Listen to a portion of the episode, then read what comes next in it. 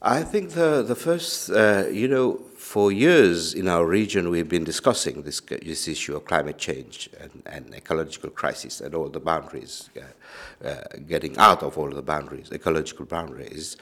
Uh, I think, uh, you know, we are, there are many research that has been uh,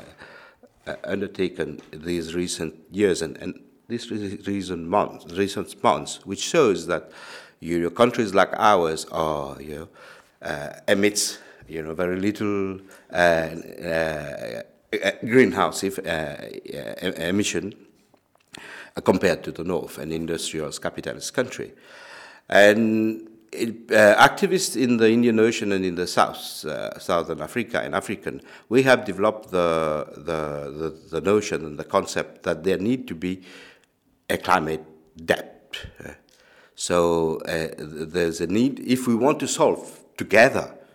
as human beings on this planet and want to address the, the climate crisis, we need to, uh, people from the north, mainly the rich people from the north and the, their states, should realize that there need to be a mechanism which we, we will call a climate debt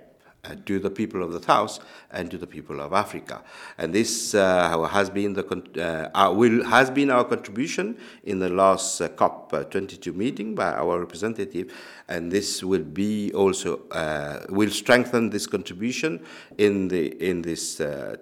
COP to, to 2000 COP23 and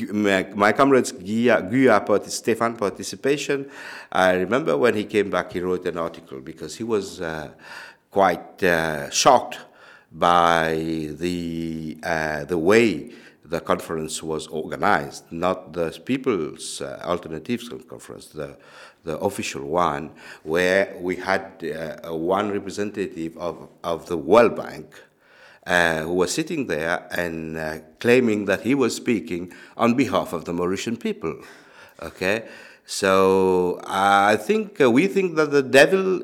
is within the COP itself. Mm-hmm. Uh, because uh, you, we are trying to discuss climate issues with those institutions that bears a high responsibility in devising policies and imposing poli- these policies, which are, have contributed to to, to climate uh, crisis today. And uh, the, within the COP, we have all these big multinational responsible for for uh, carbon emission and, and the fossil energy uh, lobby. They are within the COP process itself. And when Stefan came back, he, he said, know, the, the devil is in, inside the system. And he wrote an article that was published in, in the Mauritian newspaper uh, on, on this problematic. Uh, I think uh,